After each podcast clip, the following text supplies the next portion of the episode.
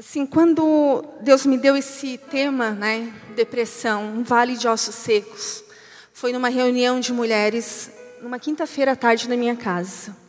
Eu estava lá e de repente eu fui impulsionada por Deus para estar tá escrevendo e Deus me deu essa palavra. Mas eu sabia que era uma palavra que era para estar tá gerando.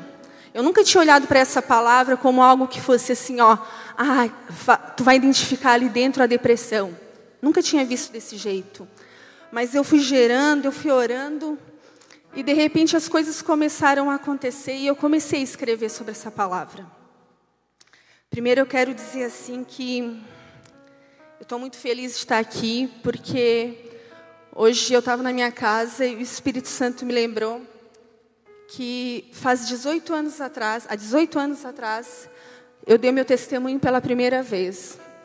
E foi aquele testemunho assim, sabe quando a gente é novo convertido? Que o pastor diz assim, ó, quem tem um testemunho, daí tu quer contar o que Deus fez na tua vida? Foi, foi desse jeito.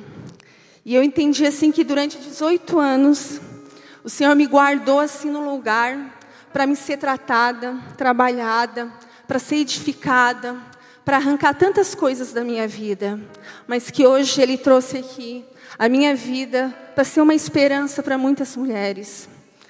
Eu não sei você, mas eu queria perguntar aqui, não, não se sinta intimidada de levantar a mão, porque ninguém vai saber se você tem um diagnóstico ou se você conhece. Mas quantas pessoas aqui conhecem alguém com depressão? Quantas pessoas? Meu Deus, é assustador, né? Em 2020, a depressão pode ser considerada uma das primeiras doenças do corpo já.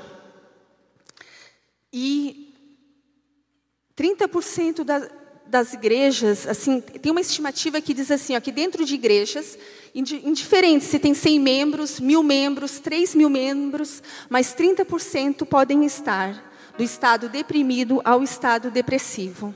E hoje eu vim aqui para falar um pouquinho daquilo que Jesus fez na minha vida. Eu me converti quando eu tinha 14 anos.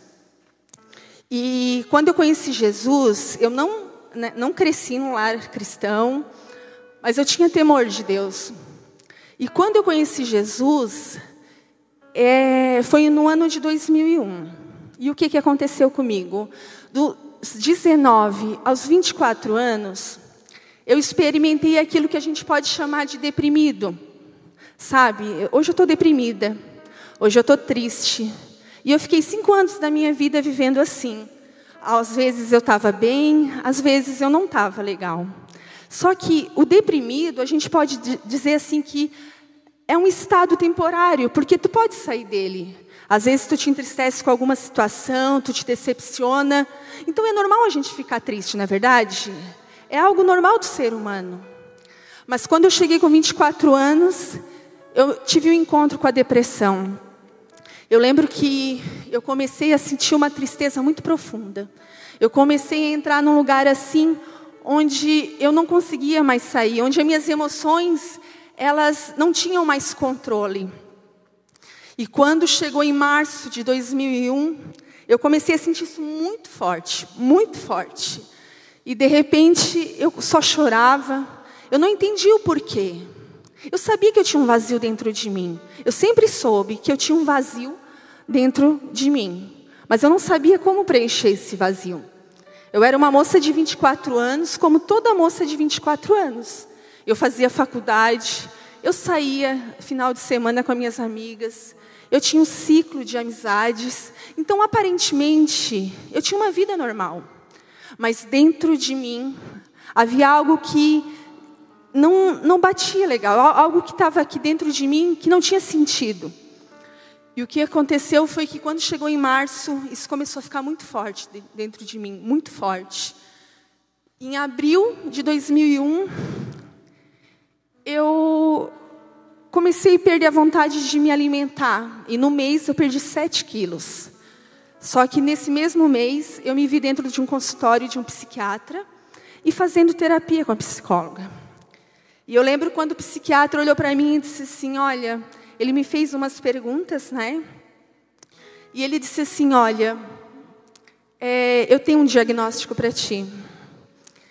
o teu caso, o teu diagnóstico é depressão profunda, tu tem sintomas obsessivos e tu tem ansiedade generalizada.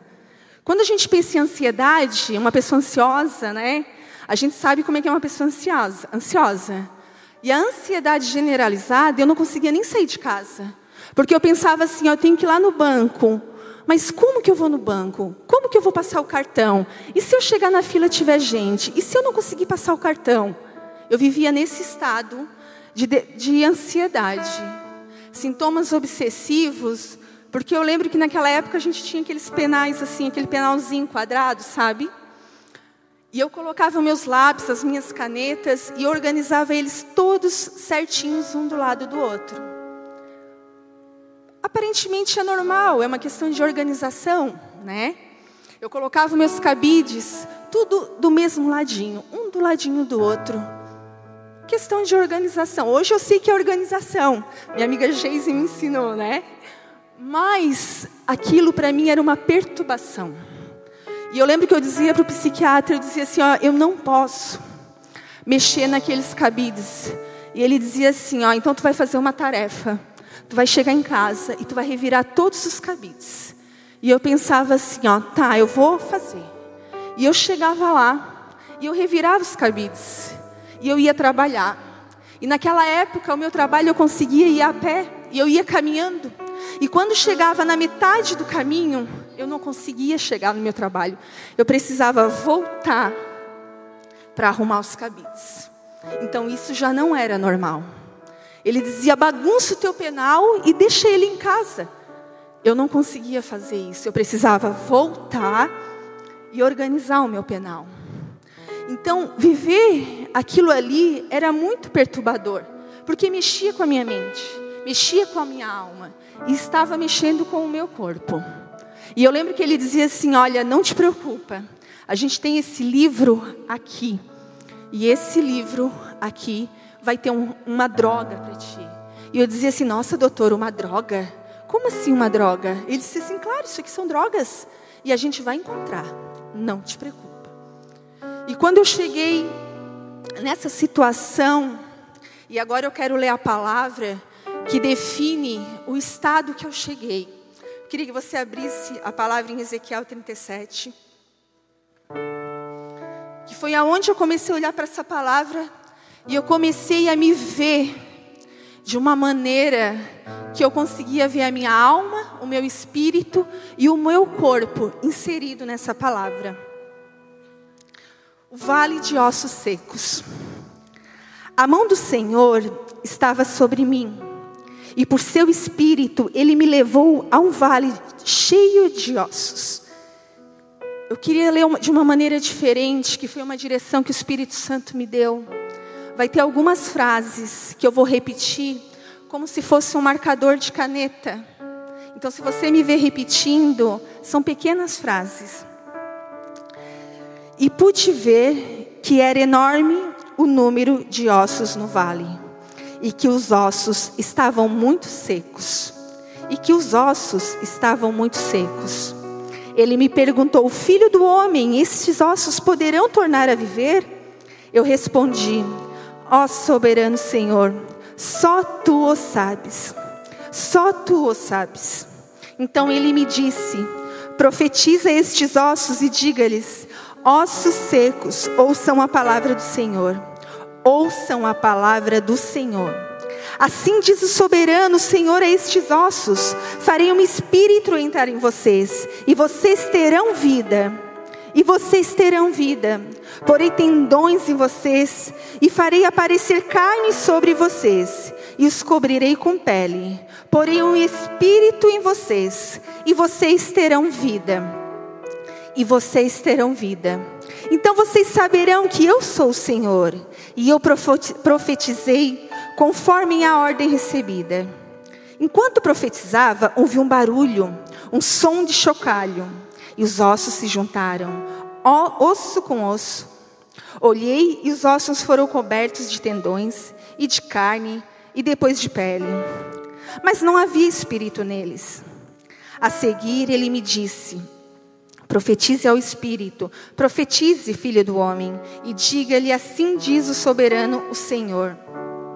Venha de, de, desde os quatro ventos, ó Espírito, e sopre dentro desses mortos, para que vivam, para que vivam. Profetizei conforme a ordem recebida, e o Espírito entrou neles. Eles receberam vida. Eles receberam vida. E se puseram em pé. Era um exército enorme. Então ele me disse: Filho do homem, estes ossos são toda a nação de Israel. Eles dizem: Nossos ossos se secaram e nossa esperança desvaneceu. Fomos exterminados. Por isso profetize e diga-lhes: Assim diz o soberano Senhor: Ó meu povo, vou abrir os seus túmulos e fazê-los sair. Trarei vocês de volta à terra de Israel. E quando eu abrir os seus túmulos e os fizer sair, vocês, meu povo, saberão que eu sou o Senhor. Porei o meu espírito em vocês, e vocês viverão. E vocês viverão. E eu os estabelecerei em sua própria terra. Então vocês saberão que eu, o Senhor, falei e fiz. Palavra do Senhor. Então, quando eu olhei para essa palavra, o Espírito Santo me levou a vê-la de uma outra maneira. Eu me vi nessa palavra em todas as fases da minha vida. Mas hoje eu vim aqui para falar um pouco de como era a minha vida e como eu encontrei Jesus. Sabe, quando chegou abril, que eu estava no consultório do psiquiatra e ele dizia assim para mim: Não te preocupa. Eu pensava assim: Meu Deus, mas eu conheço pessoas que têm depressão há 20 anos, pessoas que são dependentes de medicação. Eu não quero ficar assim. Então eu comecei a sentir mais tristeza, eu não tinha mais vontade de fazer nada, até que chegou um tempo que eu não conseguia mais nem trabalhar. E eu lembro que na última semana, chegou uma semana assim, isso já tinha passado maio, já estava começando em junho, e eu lembro que naquela semana eu olhei para a minha vida e eu tinha perdido a esperança. Eu nunca tentei o suicídio, nunca tentei me matar. Nunca tentei, não por pensamentos, porque às vezes eu ia atravessar a rua, eu ouvia algumas vozes que diziam assim, ó, atravessa a rua. Mas eu nunca dei ouvido para aquela voz. E eu lembro que quando chegou naquela semana, a tristeza era tanta, eu olhei para a minha vida, olhei para o lado e disse, meu Deus, a minha vida perdeu sentido. A minha vida perdeu sentido. Era assim que eu via a minha vida. Eu não tenho sentido de vida, eu não tenho sonhos, eu não tenho expectativa, até porque emocionalmente eu me sentia uma pessoa muito desequilibrada. Sabe? Uma pessoa que não tinha estrutura emocional para lidar com os problemas, para lidar com as situações, para lidar com as pessoas, porque nesse estado tu já fica assim uma pessoa mais difícil de lidar, sabe? Não é todo mundo que quer caminhar contigo. Às vezes as pessoas acham assim, ó, ah, é coisa da cabeça dela, né? Quantas vezes a gente olha uma pessoa com depressão e pensa assim, ah, ela tem que vencer, ela tem que lutar, ela tem que ser forte. Mas é fácil para o forte dizer que o outro tem que ser forte. Agora, quando a pessoa está fraca, ela não tem força. E eu cheguei num ponto assim que eu disse: a minha vida acabou. E eu lembro que era uma quinta-feira, eu olhei para minha mãe, eu levantei da cama, eu tinha um celularzinho pequeno, que era aquele Nokia, sabe, aqueles primeiros assim, que tinha aquela anteninha. E eu cheguei para ela e disse assim: "Olha, pega o meu celular", e a minha vida acabou. E eu fui para a cama. Eu lembro que eu me cobri e fiquei ali. A minha mente era uma mente perturbada, muitos pensamentos, mas eu pensava, não tem sentido, acabou o sentido da vida. E eu lembro que quando aconteceu aquela situação, ela precisou ligar para o meu serviço. Eu abandonei o trabalho e fiquei na cama uns dias. Não comia mais, não me alimentava. Eu estava entrando em estado de anorexia. Então você imagina assim, às vezes se eu perdesse 7 quilos hoje ia ser até uma. Né? Mas você imagina eu hoje com 20 quilos a menos. Era o que eu estava. As pessoas olhavam para mim na rua, encontrava conhecidos, e eles diziam assim: Meu Deus, tu está doente? Tu está doente? Porque era anormal fisicamente. Então a minha mente já estava tomada, a minha alma desesperada, e o meu corpo também já estava reagindo àquela situação. Mas tem uma diferença. Aquela, eu era professora, trabalhei 20 anos com sala de aula, e naquela turminha eu tinha uma mãe que era evangélica. Passou três dias, eu na minha cama, e eu lembro que num sábado à tarde uma amiga minha me ligou e falou assim: Gisele, vem aqui em casa, sai um pouquinho de casa. E eu saí de casa, fui lá, e de repente essa mãe me liga e ela disse assim: Eu quero falar contigo, onde é que tu tá? O nome dela é Tati, sou muito grata por ela até hoje. Foi ela que me levou para Jesus, ela que cuidou de mim. E eu lembro que quando ela chegou lá, ela disse: O que, que aconteceu contigo? O que que, por que, que tu abandonou? O que, que foi? Eu disse: Ah, não tenho mais esperança. Saí de casa só por sair, mas ela disse: Não, mas tu não pode viver assim. Mas eu disse: Eu não tenho esperança, não tenho, não tenho motivação. Minha vida não tem sentido. Não sei para que, que eu vou viver, por que, que eu estou vivendo. E ela, a gente conversou um pouco e ela me levou para casa. Quando ela foi me deixar no portão de casa, eu lembro que eu fechei o portão, eu entrei e lá do carro ela gritou: Amanhã eu vim te buscar para ir na minha igreja. Quando eu olhei assim, eu disse: Me busca, que eu vou. Eu sabia, como eu falei, né, que eu tinha um vazio, e eu sabia que eu tinha uma necessidade de Deus. Eu gostava de Deus, eu gostava de Jesus, mas eu não sabia onde encontrar Ele. Então eu lembro que no outro domingo ela veio, e eu tomava muita medicação, né? Então eu vivia dopada. Eu não falo assim como eu falo hoje, né? Eu não falava assim. Eu falava muito lento porque a medicação ela já estava afetando a memória. Eu lembro que eu chegava de, de tarde para minha mãe e dizia assim: O que, que eu fiz hoje? O que eu fiz hoje? Eu não lembrava mais, porque a memória já estava sendo afetada. É como eu falei, eu estava entrando em estado de anorexia. E o médico dizia assim para mim: Olha, tu vai ter que fazer uma musculação, porque o teu, a tua pele, eu sentia muita dor, porque era só osso. A tua pele, tu está deixando de produzir açúcar, tu, tu precisa fazer uma atividade. Precisa fazer uma musculação para criar músculo, para ter é, resistência física. E eu lembro que no domingo ela estava lá.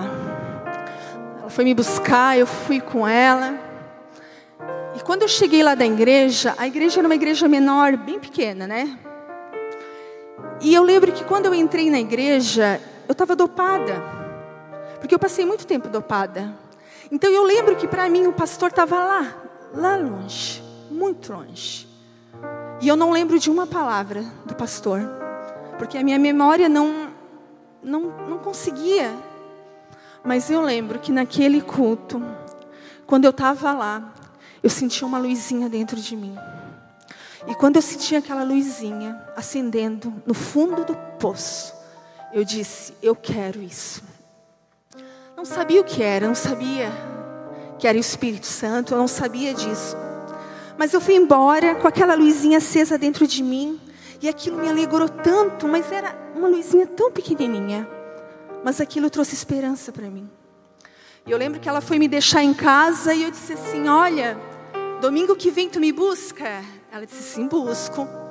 E domingo que vem ela estava lá. E eu comecei a buscar, sem entender, sem ouvir mas aquela luz começou a se acender de uma maneira assim que o meu desejo por Deus era tão grande. Eu era solteira, eu não era casada. E eu disse: Meu Deus, eu quero isso para minha vida. E isso foi uma decisão tão certa dentro de mim, que eu lembro que a primeira coisa que eu larguei naquela época foi a psicóloga, porque eu comecei a, ser atendida pelo pastor na igreja. Durante oito meses ele começou a me atender começou a ministrar comigo, começou a trazer a palavra de Deus. Tudo que ele falava para mim estava aqui dentro. E cada vez que eu chegava lá, eu saía de lá com mais esperança. E eu dizia: Eu quero esse Jesus. E ela começava a me buscar. Daí ela começou a me levar no culto, de terça, no culto de quinta, no culto de domingo, de sexta-feira à tarde. Eu ia onde tivesse que eu ia para ouvir a palavra. E eu lembro que aquela luz começou a se acender dentro de mim. Só que eu estava muito debilitada fisicamente e eu também estava muito debilitada por causa da medicação. E eu lembro que eu comecei a orar, eu disse: Deus, agora sim, ó, eu não consigo, eu quero viver, mas eu não consigo mais. Porque é muito remédio, eu não consigo ter força. Às vezes eu chegava na casa dela e eu ia deitar, eu vivia deitada. A minha, a minha pressão era 6 por 4. Então eu estava no hospital tomando vitamina na veia, ou meu pai me levava numa farmácia para ver se eu conseguia pelo menos caminhar. Eu lembro que eu chegava na faculdade, os professores diziam assim: ó, vai para casa, vai para casa porque tu não tem nada que fazer aqui. E aquela luz começou a ser forte dentro de mim. Eu comecei a pensar: meu Deus, eu quero isso. O que é isso que eu estou sentindo? Isso me dá esperança, isso me dá, me dá vida dentro de mim. Mas a medicação ainda ela, ela tomava muito meu corpo. E eu lembro que eu comecei a orar e chegou um tempo que eu acabei conseguindo deixar a medicação. E eu lembro que fazia um mês que eu estava, um, um mês e meio, dois meses que eu estava na igreja. E eu caí num grupo de mulheres assim, como eu tinha 24 anos, então era um grupo de mulheres mais velhas, 29, 30, 32, mulheres que já tinham tido ou casadas, um relacionamento, mas que eram muito feridas. E eu caí nesse grupo. E eu lembro que elas fizeram um pequeno retiro. E nesse retiro eu fui, participei, porque como eu disse, tudo eu participava. Eu precisava ser alimentada. E eu lembro que quando eu tinha 19 anos, porque eu falei que dos 19 aos 24, eu vivi um tempo que eu era deprimida, né? Aos 19 anos eu tive uma desilusão amorosa muito forte. Algo assim que veio para, sabe, acabar com o meu coração. E eu lembro que eu fui naquele retiro e quando eu cheguei lá, eu não lembro das palavras, eu não lembro do que acontecia lá. Mas eu lembro que a pastora que levou a palavra, ela falou uma coisa. E eu guardei no meu coração. Ela disse: "O perdão a gente não espera sentir. A gente decide perdoar." E eu vim com aquela frase, eu agarrei aquela frase e vim. Eu disse: Deus é o perdão? Eu preciso do perdão. E eu lembro que eu cheguei aqui e eu tomei uma atitude de perdoar. Fui até a pessoa e disse: Olha, estou perdoando, não entende, mas o meu coração está sendo liberado e o teu também. E eu lembro que naquele dia, eu creio que aquela atitude, ela me trouxe a cura da depressão. Só que houve um processo também. Porque o processo que vem, aquilo que vem, aquilo que vem de, depois, não é fácil. Não é um lugar fácil de caminhar. A cura da depressão não é um lugar fácil. As nossas emoções, aquilo que a gente sente, está destruído. E até eu queria ler algumas palavras assim que eu estava escrevendo e o Espírito Santo assim trouxe muito forte. Talvez você sinta, talvez você se veja mas eu quero ler essas palavras. Tristeza profunda, circunstâncias difíceis, provações, situações sofridas na infância, traumas, abusos não confessados, palavras ditas na infância, decepção, frustração, preocupações excessivas que nos levam à ansiedade, desânimo, perdas, luto, medos que nos levam ao pânico, pensamentos acusadores, perturbadores, a mente se torna doente, a angústia nos assola, desespero, dúvida, incertezas, desgastes, esgotamento físico, mental e espiritual, rejeição, prisão mental, a alma está quebrada em pedaços, perfurada, dissolvida, aflita e remorso. E quando eu fui escrevendo essas palavras, eu fico pensando, meu Deus, quantas mulheres, né? Eu, eu, me vi em muitas palavras, mas quantas mulheres têm vivido alguma coisa parecida? Quantas pessoas têm, têm por alguma situação, por alguma frustração, decepção na sua vida, têm vivido nessa prisão? Primeiro emocional, física também, espiritual mental. Quantas mentes, sabe? A gente trabalha aqui com aconselhamento, né? Eu tenho acompanhado assim algumas pessoas e o que eu tenho visto assim é como as emoções, quando a gente não tem controle sobre elas, como elas são destruidoras na nossa vida. Sabe, quando a gente não sabe lidar com uma frustração, quando a gente não sabe lidar com uma decepção, se a gente não lidar com esse tipo de situação de uma maneira como se fosse normal na nossa vida, como isso tem assolado as mulheres. Mas eu queria agora ler algumas frases que o Espírito Santo me deu. Talvez você se encontre em alguma dessas frases. Mas eu creio que nessa noite o Espírito Santo quer fazer algo. Está tudo perdido. Você está abandonada. Ninguém se importa.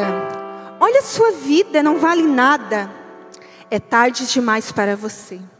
Porque lutar, desistir é mais fácil. Vencer jamais. Você só incomoda. Eles ficarão melhor sem você. Melhor morrer. Eu quero dizer que são frases que são mentiras, que é um engano que o inimigo tem usado contra as nossas vidas. Sabe, eu tenho visto assim, ó, como a mentira e o engano têm aprisionado muitas mulheres, muitas mulheres. São frases mentirosas que não têm a ver com a nossa vida, tem a ver com aquilo que ele quer declarar sobre a nossa vida. Só que eu comecei a entender que aquilo que eu era era aquilo que Deus pensava sobre mim. Quem, quem eu era era aquilo que Deus dizia sobre mim, não as pessoas, muito mais a voz do acusador. Sabe, a gente tem, tem assim, eu tenho conversado com as, algumas meninas que têm tentado suicídio. E teve uma que chegou para mim e falou assim: Olha, eu tentei me matar cinco vezes. E eu perguntei para ela: O que, o, o que que tu pensa quando tu vai se matar? Ela disse: Eu só ouço uma voz dizendo: Tu só incomoda, tu só incomoda. Ela ouviu a vida inteira dos pais que ela só incomodava. E eu disse para ela assim: Ó, tu não entendeu ainda que uma pessoa que tenta se matar cinco vezes e não consegue, isso não é opção. O suicídio ele não é uma opção. Viver é uma opção. Enfrentar os problemas é uma opção. Querer mais de Deus é uma opção. Agora, tirar sua própria vida não vai resolver nada. Essa semana eu estava lendo o livro e eu fiquei muito impactada, porque eu li uma carta, e não foi uma carta de uma pessoa que tentou suicídio, foi de uma pessoa que ficou. E eu fiquei tão desesperada, porque ela dizia assim: Olha, a minha vida não tem mais sentido, eu vivo numa tristeza, eu não sei mais o que eu faço, eu não tenho mais sonhos, eu não sei mais o que é a vida. E eu fiquei pensando, meu Deus, olha o que tirar a vida pode gerar numa família inteira, nos amigos. E eu quero dizer para você essa noite que o suicídio ele não é uma opção. A depressão, ela é uma ladra da alegria. Mas a palavra de Deus vem com uma verdade sobre isso. A palavra de Deus lá em Neemias 8:10 diz assim: A alegria do Senhor é a nossa força. Nós temos uma alegria nele. E quando ela estava cantando aquela música, eu disse: Meu Deus, como o Senhor prepara as coisas. E a alegria do Senhor é nossa força. E sabe que nessa palavra tem um segredo. E eu queria entregar para você. A palavra diz a alegria de quem? Do Senhor. Talvez a circunstância seja devastadora. Talvez você olhe como eu olhava para a minha vida como um vale de ossos secos. Eu olhava para o lado, para mim era só ossos secos. Eu olhava para o lado, era ossos secos. Não tinha esperança. Talvez essa seja a sua circunstância. Mas eu quero dizer para você que a palavra diz que a alegria que vem dele, não a que vem daquilo que você está vivendo. Porque quando a gente se torna dependente daquilo que a gente vive, a gente acaba se frustrando, se decepcionando. Mas quando a gente fica dependente da palavra dele, que é vida na nossa vida, a gente consegue o que? Caminhar, a gente consegue viver. E a alegria do Senhor é a nossa força. Então é Ele que nos fortalece. Então, para a depressão, é a alegria de Deus. Sabe, talvez você olhe para a sua vida e pense assim: meu Deus, o que eu vou fazer? Talvez lutar seja a sua única opção. Não desistir. Sabe, desistir não é uma opção para quem anda com Deus. Desistir não é uma opção, não é algo que, que é real.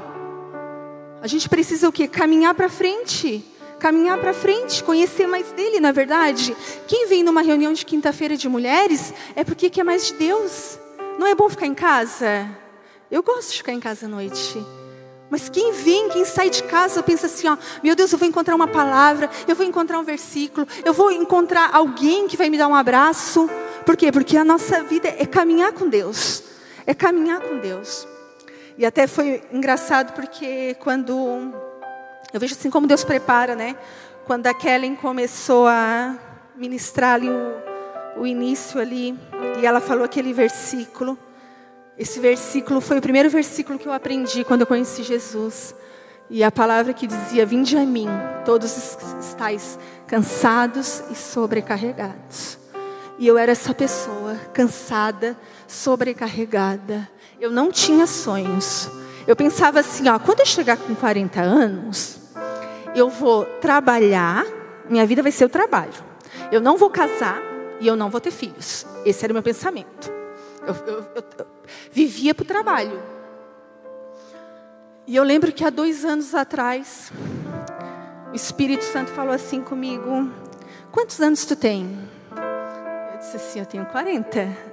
Ele assim: ó, Qual era a tua visão de 40 anos? Eu disse: Deus, eu não estou trabalhando, abri mão da minha profissão, estou casada e tenho dois filhos. E ele falou assim: Ó, tu está vendo? Eu tenho sonhos para ti. Eu sonho contigo. E eu creio que, que nessa noite o Senhor está dizendo isso para você. Que Ele tem sonhos para sua vida. Ele não desistiu. Deus não desiste. Nós sim, nós desistimos.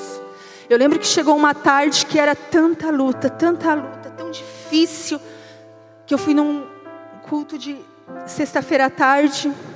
Eu estava tão cansada de vencer cada dia, porque a depressão não é um lugar fácil. Não é fácil sair da depressão. A depressão é uma decisão todos os dias. E eu quero entregar uma chave para você nessa noite.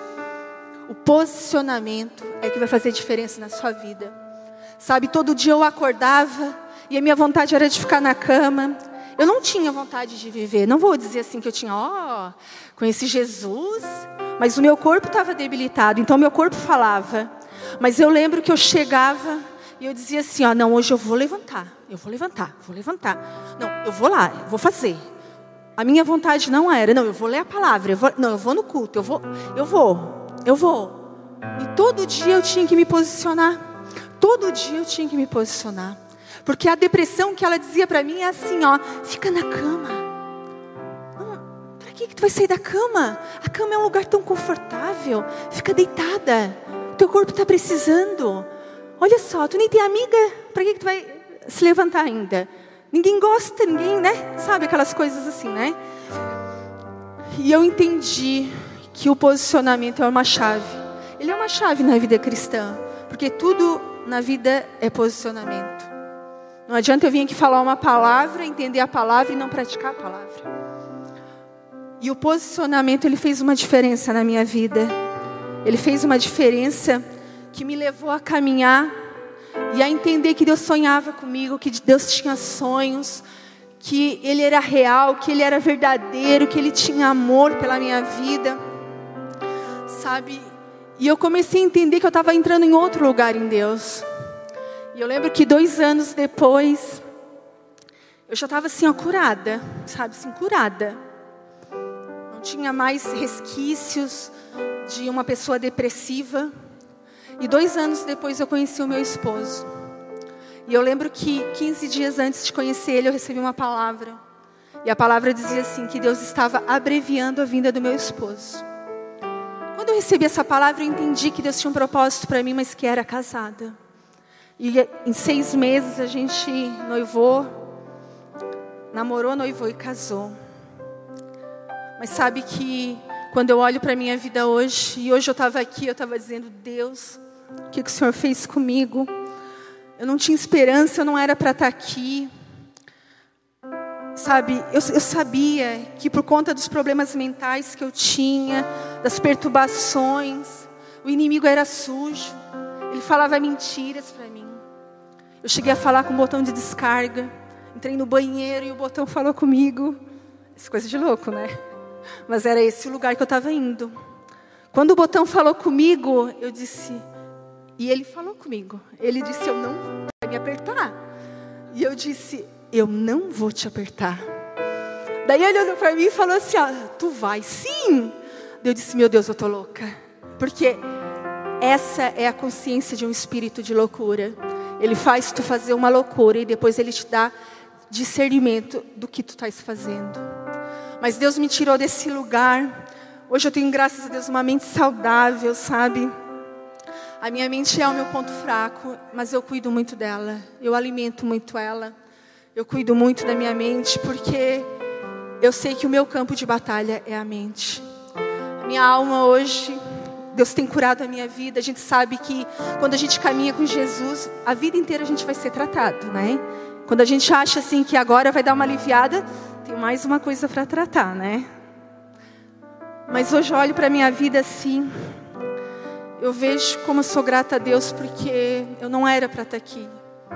Sabe, eu não era para estar aqui. Eu era para ter desistido. Porque foi muito difícil sair. Muito difícil sair desse lugar de acomodação, de autocomiseração, de tadinha de mim. Tadinha de mim, olha só como eu estou sofrendo. As pessoas não me veem, como eu estou sofrendo. Foi muito difícil sair. Mas Deus foi dando graça. Deus foi, sabe, assim se movendo na minha vida, mas o meu coração, a essência do meu coração, sempre foi buscar Deus. Eu lembro que quando eu me converti, eu abri mão de tudo que eu vivia no mundo, assim, ó, da noite para o dia. E eu lembro que minhas amigas me ligavam e diziam assim: Olha, vamos na balada, vamos no baile, vamos. E eu dizia assim: Olha, não, quer ser amiga, a gente vai ser, mas não precisa mais procurar, porque eu estou vivendo uma outra coisa. E sabe, meu coração é cheio de gratidão porque eu creio que esse lugar de cura, de restauração, é um lugar de, de, do desejo do coração de Deus. Às vezes a gente conversa com algumas mulheres e a gente vê assim, meu Deus, que vale é esse que elas estão vivendo? Que vale? É a mente perturbada, uma mente que é acusada o tempo inteiro, as emoções que não sabem lidar com elas, porque elas são bombardeadas o tempo inteiro. Frases que a gente ouviu na nossa infância que estão definindo quem a gente é. Mas eu creio que a gente vai entrar no lugar e a gente tem que entrar nesse lugar. Sabe, eu tenho aprendido uma coisa com Deus que tem coisas que são muito práticas. E eu tenho aprendido que quando Ele fala algo ao meu respeito, eu não tenho que dizer assim, ai Deus, nem sou assim, ó. Nem sou eu. Eu tenho que dizer, não, Deus, amém. Amém sobre a minha vida. Amém. E nessa palavra, muitas vezes, a gente tem que ser o profeta sobre as nossas vidas. A gente tem que ser aquele que profetiza sobre as nossas vidas. Porque é muito fácil a gente profetizar para a vida do outro. Dizer, olha, Deus está me falando que você é forte. Né? Olha o que Deus tem feito na tua vida. Mas muitas vezes a gente não é profeta da nossa vida. E é Deus que sabe mesmo, como a palavra disse. Mas a gente precisa profetizar, a gente precisa declarar: eu não quero mais essa realidade. A gente precisa decidir. A gente precisa viver em outro lugar com Deus, porque Ele tem esse outro lugar. Sabe, se eu tivesse desistido em algum momento, hoje eu não estaria aqui. E eu lembro uma tarde que eu tentei desistir, mas na hora que eu cheguei, fui dormir, fechei meus olhos, eu conheci, comecei a ouvir uma voz que dizia assim: ó, conheça teu inimigo, conheça teu inimigo, conheça teu inimigo. E aquela voz, ela me fortaleceu tanto. E foi muito importante, porque depois dali, eu nunca mais pensei em desistir. Então, desistir não é uma opção. Não é mais uma opção. O que a gente quer, a gente quer ser sarada, a gente quer ser curada. Sabe, é tão bom quando chega uma pessoa perto da gente tem uma palavra de vida é uma palavra de vida.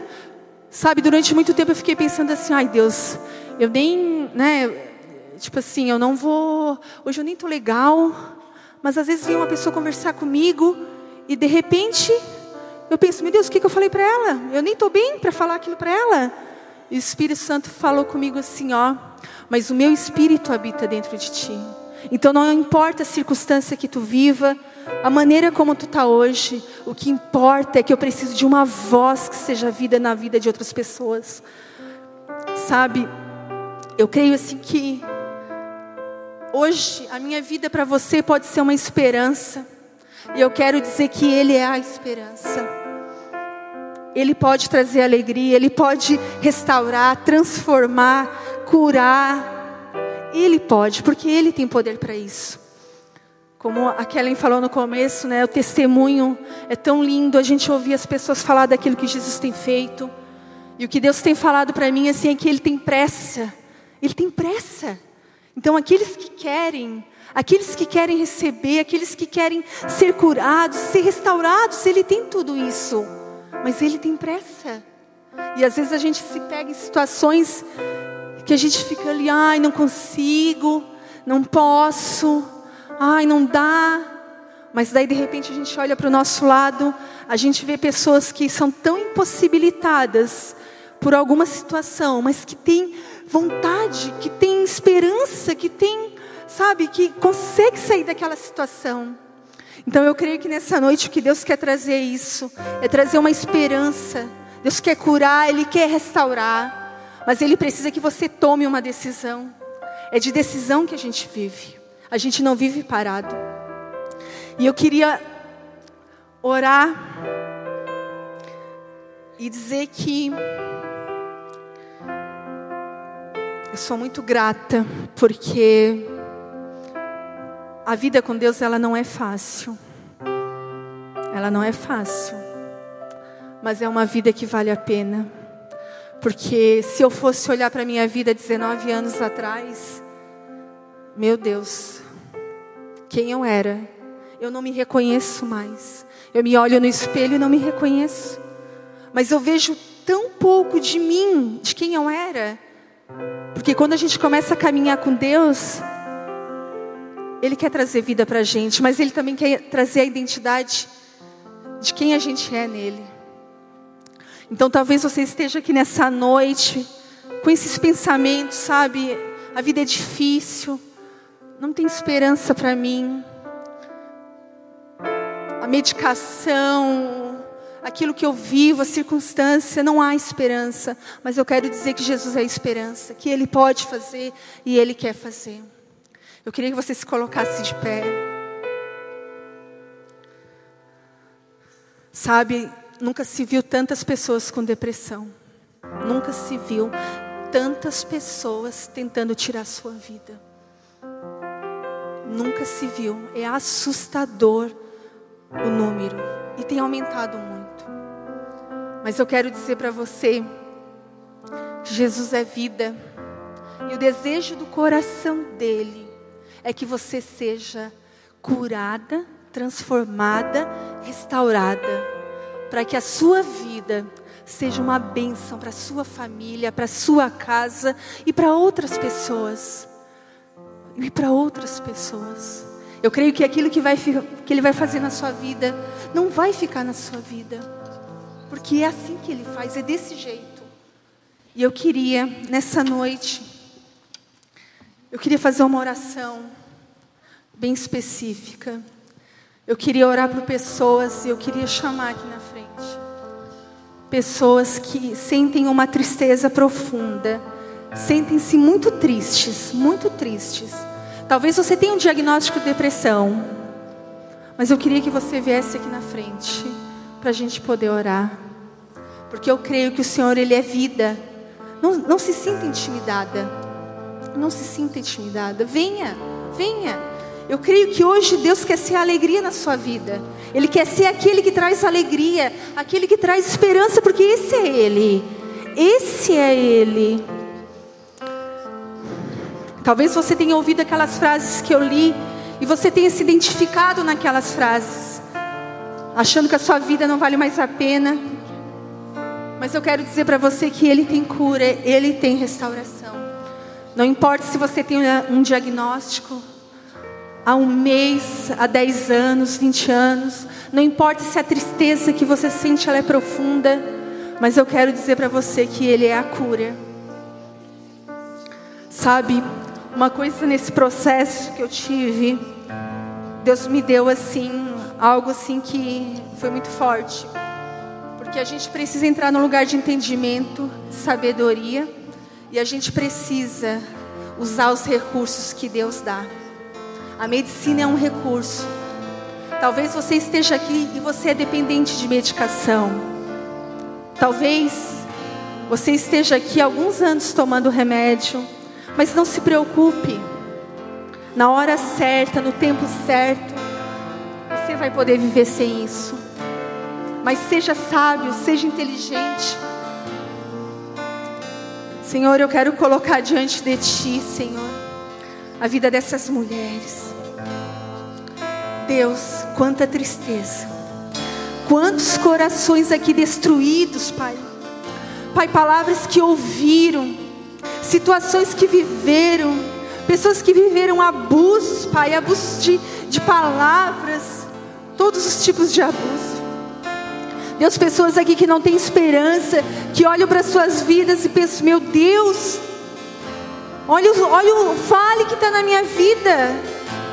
Eu olho para o lado, é só osso seco. Não tem esperança. Não tem alegria. Não tem alegria. Mas eu quero dizer para você que essa noite Ele é a sua alegria. Ele é a sua alegria. Ele é aquele que é vida. Jesus é a verdade. Ele é vida. E eu creio que nessa noite o Senhor está entrando com vida sobre a vida de vocês. Deus, eu coloco a vida delas agora diante de Ti, Deus. Porque eu creio no Teu poder, Senhor. Tu tens poder. Tu és o Deus sobrenatural. E Tu tens o poder de entrar no íntimo de cada mulher, Deus. Na alma de cada mulher nessa noite, Senhor. O Senhor pode trazer esperança para a alma dela. O Senhor pode trazer vida. Restaurar, Senhor. Restaura, Deus, o coração dessas mulheres. Deus, aquilo que era difícil para elas, aquilo que era impossível para elas, que a partir de hoje se torne fácil. Senhor, coloca no coração delas o desejo de se posicionar, o desejo de decidir, Senhor, o desejo de viver aquilo que tu tem para elas. Deus, nós colocamos ela diante de ti. Porque cremos que Tu és um Deus de poder, que cremos que Tu és um Deus de cura, de libertação. Senhor, eu coloco a mente dessas mulheres aqui nessa noite, Pai, em nome de Jesus. Eu creio que o Senhor está entregando para muitas mulheres aqui nessa noite um capacete protetor, um capacete que vai proteger os seus pensamentos, aquelas frases que você ouvia dizendo que a sua vida não tinha sentido você não vai mais ouvir, porque a sua mente está protegida. Senhor, libera sobre essa noite também, sobre essas mulheres, Pai, um escudo sobre o coração delas, um escudo protetor, Deus, um escudo para proteger a alma delas, aquilo que elas têm sentido, Senhor, aquilo que elas têm sentido, Pai, que elas comecem a ter controle sobre as emoções, que as emoções não sejam destruidoras, Pai, que as emoções não sejam destruidoras do seu lar, Pai. Em nome de Jesus, Deus. Eu creio que o Senhor é vida. Eu creio que o Senhor é vida, Pai. Vem com vida sobre essas mulheres. Vem com vida. Pai, nós declaramos sobre a tua casa, sobre essas mulheres, o teu poder. Sabe? O Espírito Santo está me dizendo assim, ó. Diz para elas que eu sonho com elas. Eu tenho sonho com elas. Eu tenho sonho para a vida delas. Eu não desisti delas. Eu não desisti daquilo que eu tenho que fazer na vida delas. Agora elas precisam entender quem eu sou na vida delas. Elas precisam caminhar comigo. Elas precisam se posicionar para estar mais perto de mim. Eu creio que esse é o nosso Deus. E eu creio que Ele pode fazer na sua vida nessa noite. Deus, obrigada, Pai. Obrigada. Obrigada pela tua palavra, Deus. Sabe, quero dizer uma coisa para você. Eu quero dizer que você vai chegar em casa, a circunstância não vai mudar, mas você vai mudar. A sua vida vai mudar. Aquilo que Ele colocou dentro do seu coração vai fazer a sua casa mudar. Em nome de Jesus. Deus, obrigada, Senhor. Obrigada pela tua palavra. Obrigada porque tu és Deus. Luto contra vozes que me dizem que eu não sou capaz.